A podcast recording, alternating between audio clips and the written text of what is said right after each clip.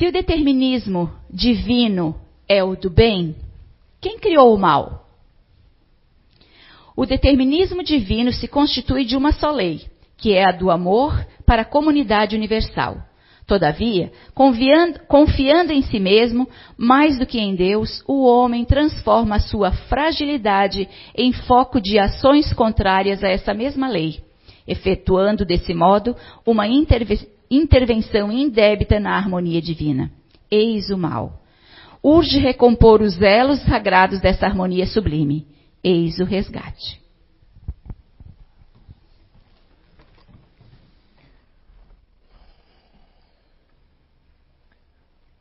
essa, essa leitura do Emmanuel, ah, ela é bastante elegante, bastante profunda na maneira dela de tratar, ah, de responder essa pergunta.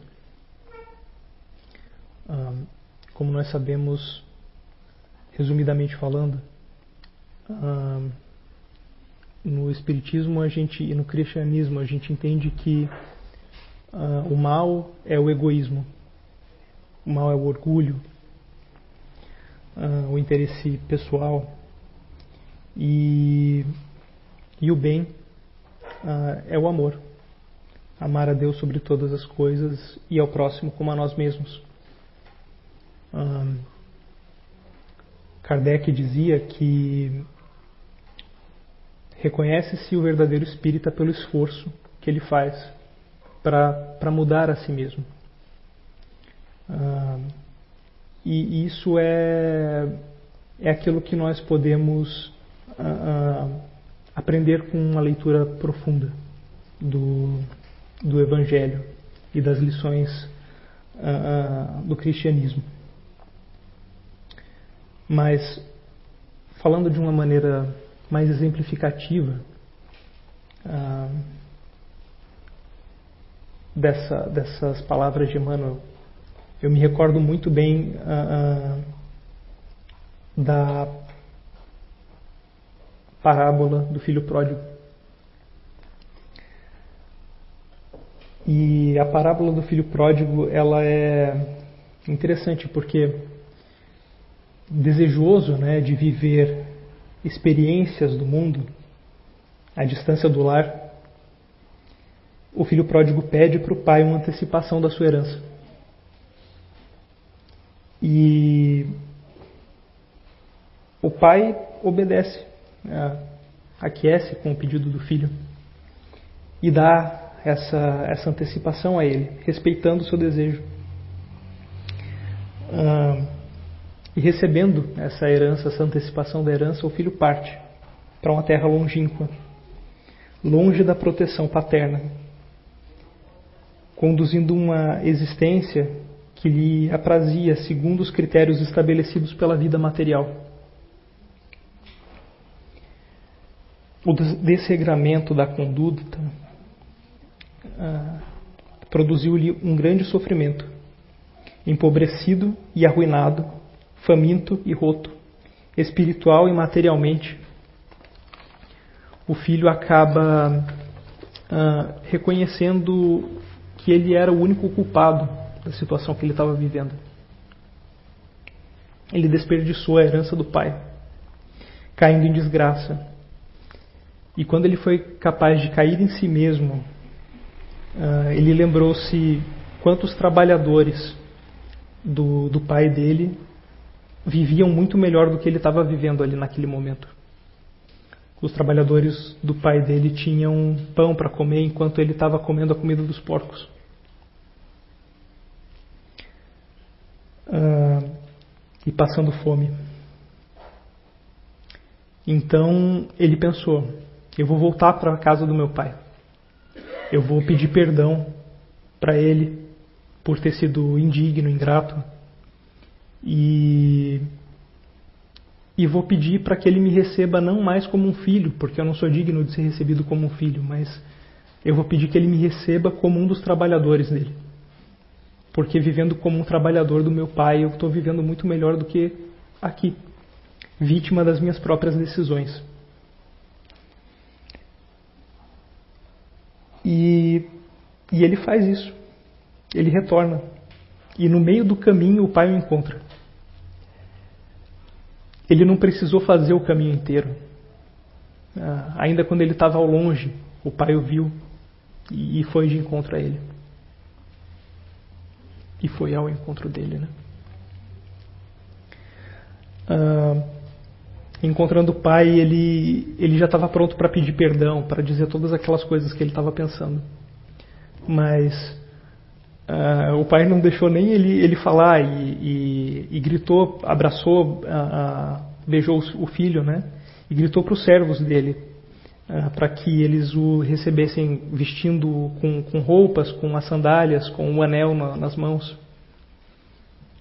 E pediu para que os servidores sacrificassem um novilho para que eles pudessem festejar o retorno do filho.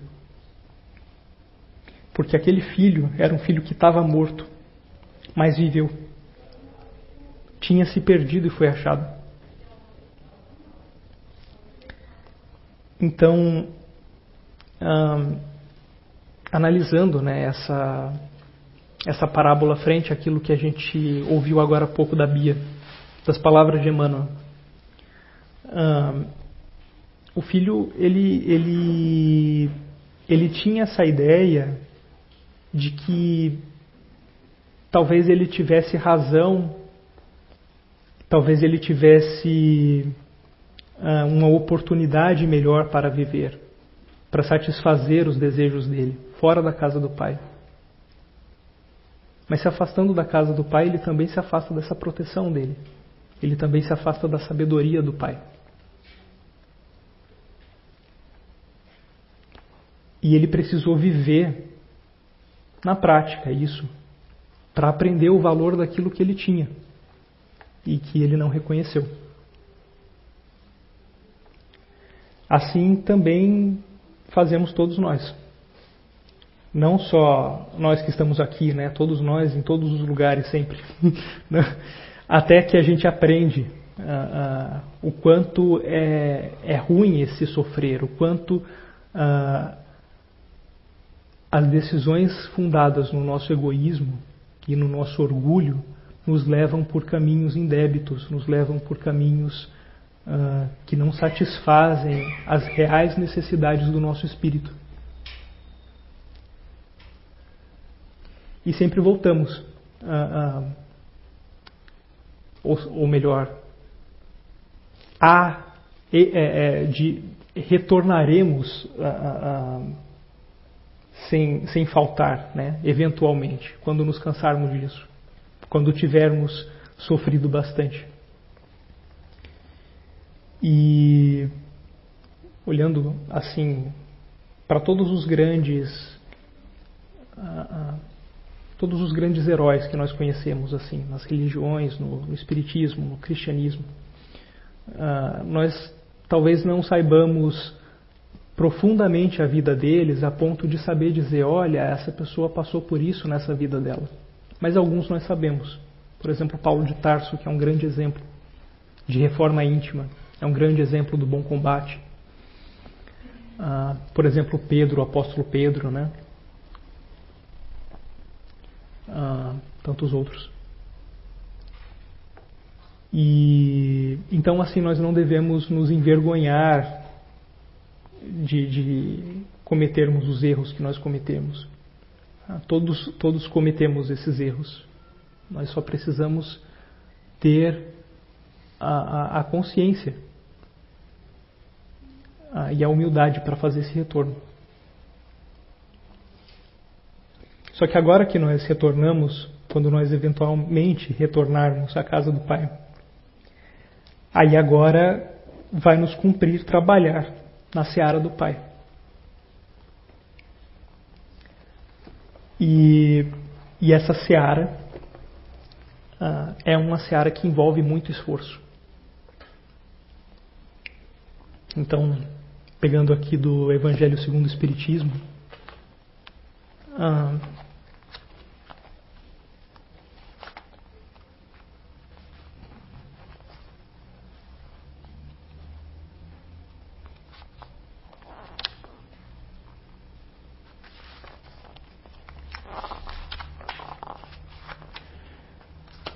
capítulo 18. Muitos os chamados e poucos os escolhidos.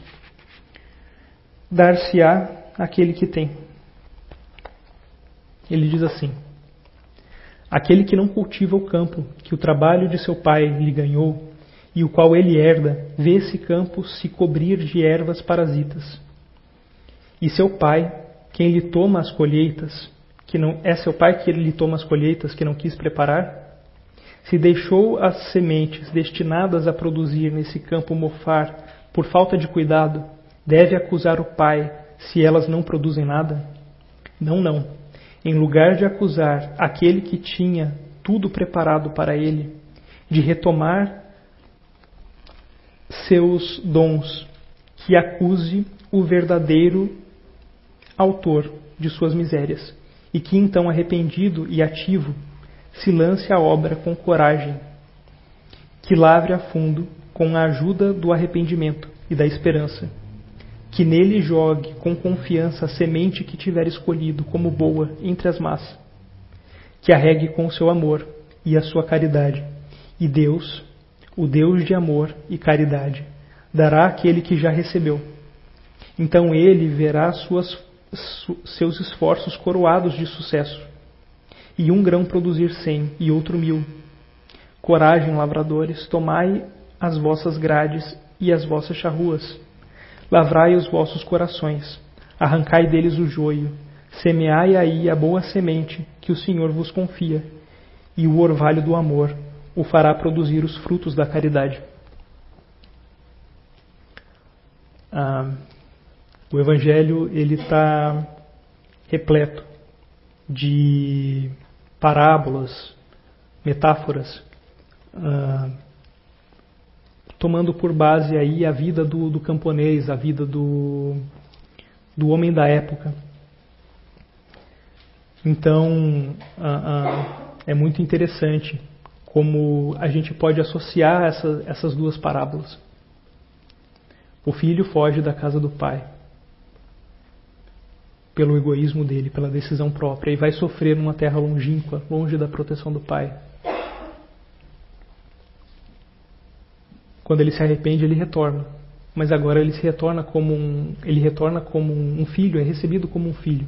Mas, mas para trabalhar naquela seara, para ser recebido novamente naquela seara, ele vai precisar realmente de empenho, um empenho que ele não teve na vida dele até aquele momento.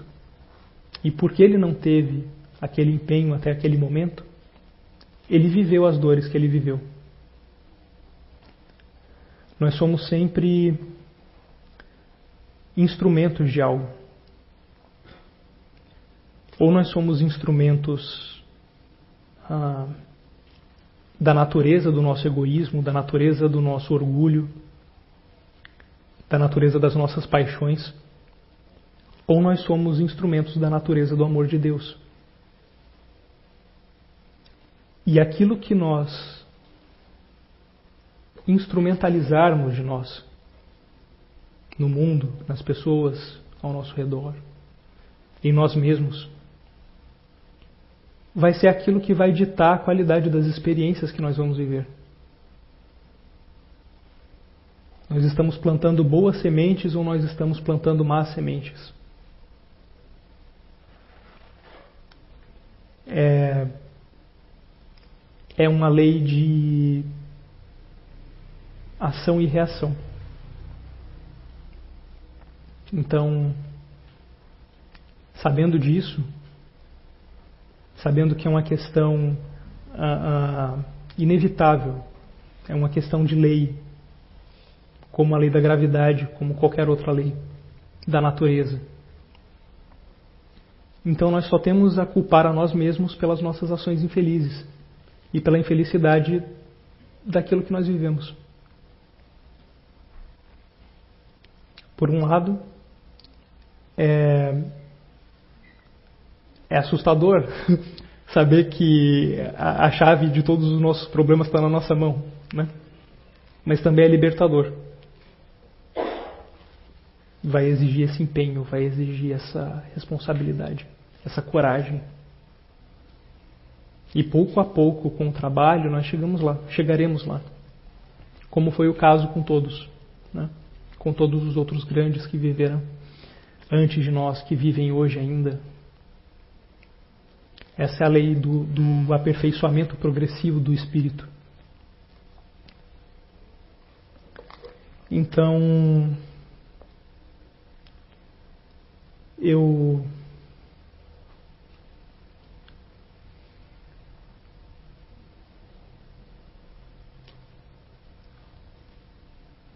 eu acredito que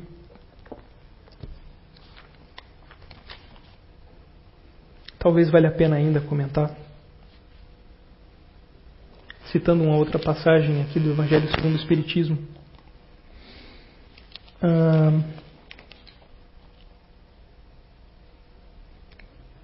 Como que como que na prática a gente vivencia muitas vezes essa essa vivência do egoísmo, né? Uh, uh, porque muitas vezes a gente pode pensar que nós não somos egoístas. Uh, egoísta é o outro, né? Eu, eu não devo tanto quanto o outro. Mas tem uma passagem aqui que é a fé e a caridade no amar o próximo como a si mesmo. E ele diz: É em vão que o homem ávido de prazeres queira se iludir sobre sua destinação nesse mundo, sustentando que lhe é permitido não se ocupar senão de sua felicidade. Certamente, Deus nos criou para sermos felizes na eternidade. Entretanto, a vida terrestre deve servir unicamente ao nosso aperfeiçoamento moral, que se adquire mais facilmente com a ajuda dos órgãos e do mundo material sem contar as vicissitudes ordinárias da vida, a diversidade dos vossos gostos, de vossas tendências, de vossas necessidades, é também um meio de vos aperfeiçoar no exercício da caridade, porque não é senão a força de concessões e de sacrifícios mútuos que podeis manter a harmonia entre elementos tão diversos. Se a procurais não nos prazeres materiais, mas no bem, então a felicidade está destinada ao homem nesse mundo. Não é preciso para serdes cristãos nem o holocausto do mártir, nem o sacrifício da vida, mas única e simplesmente o sacrifício do vosso egoísmo e do vosso orgulho e da vossa vaidade. Triunfareis se a caridade vos inspirar e se a fé vos sustentar.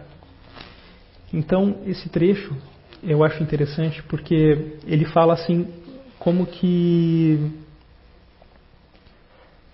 ah, como, como que na realidade o nosso, o nosso sacrifício, esse sacrifício do, do, das paixões, do, do nosso egoísmo, do nosso orgulho, ela não precisa ser algo extraordinário, né?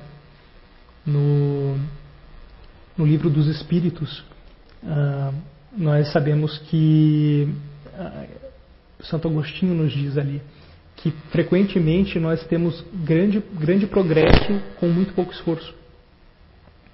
Mas a nossa vontade de mudar está sempre nos lábios, mas nem, nem sempre no, no coração. Né? Não, é uma, não é uma vontade real, porque a vontade real ela, ela implica nesse, nessa atitude.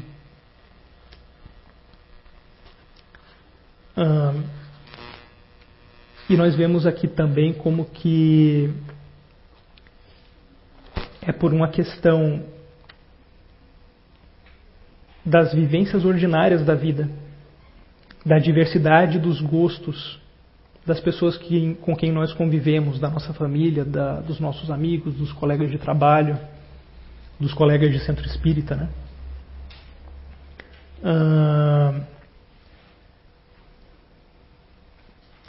Das nossas tendências, da diversidade das nossas necessidades é, é por meio desse conflito, desse atrito, que nós a, a, vivemos a, a necessidade de sacrificar o nosso egoísmo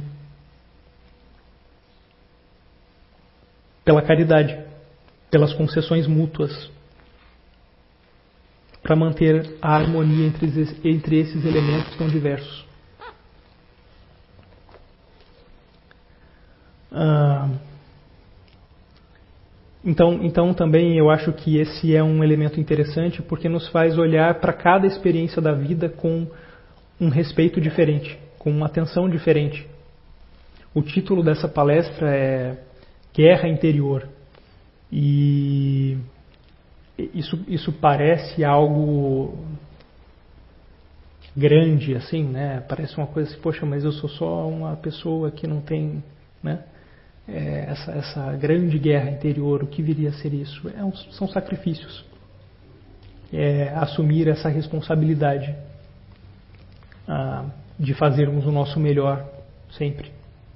De trabalharmos na seara do Pai com o sacrifício do egoísmo dentro de nós mesmos. Sempre amando o próximo, sempre amando a, a nós mesmos, sempre amando essas a, a diferentes oportunidades que nós temos na vida, sempre dando graça, a tudo dando graça, como nos dizia Paulo. E então, olhando a vida por essa perspectiva, nós vemos que cada experiência da vida é na realidade uma oportunidade de vitória sobre nós mesmos.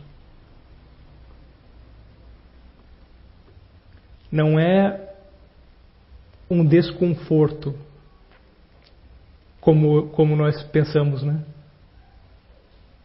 Assim, na nossa ingratidão, a gente maldiz esses momentos de sacrifício, lamenta esses momentos de sacrifício. Na realidade, esses momentos de sacrifício são a bênção da nossa vida. Porque essas são as nossas oportunidades de progresso, de fazer o bem.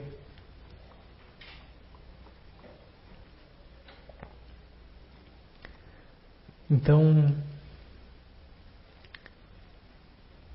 é, eu, eu acredito que a gente deva refletir bastante sobre isso, sabe? Sobre essa oportunidade de sermos gratos, de estarmos sempre atentos para essas oportunidades da vida. E de agirmos no nosso melhor assim, com amor. O amor, ele derruba muros e constrói pontes, e o egoísmo constrói muros. Né?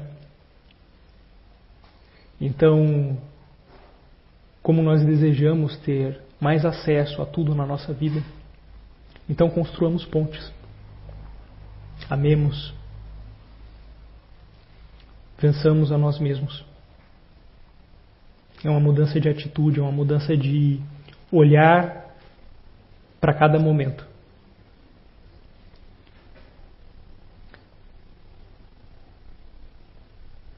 Yeah. Então, vamos aproveitar esse, esse momento, essa oportunidade que nós estamos tendo aqui agora, de refletir sobre isso e de aproveitar essas boas energias e a companhia dos nossos amigos espirituais para agradecer. Para agradecer a oportunidade da vida. Para agradecer a companhia que nós temos uns dos outros, para agradecer esse ambiente de aprendizado, para agradecer a nossa saúde e, e para agradecer também a cada dificuldade que nos trouxe até aqui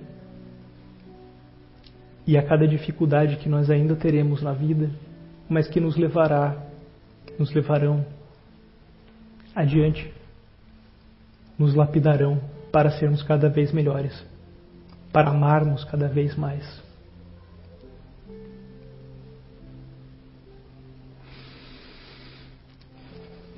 Muito obrigado por tudo, Pai. Assim seja.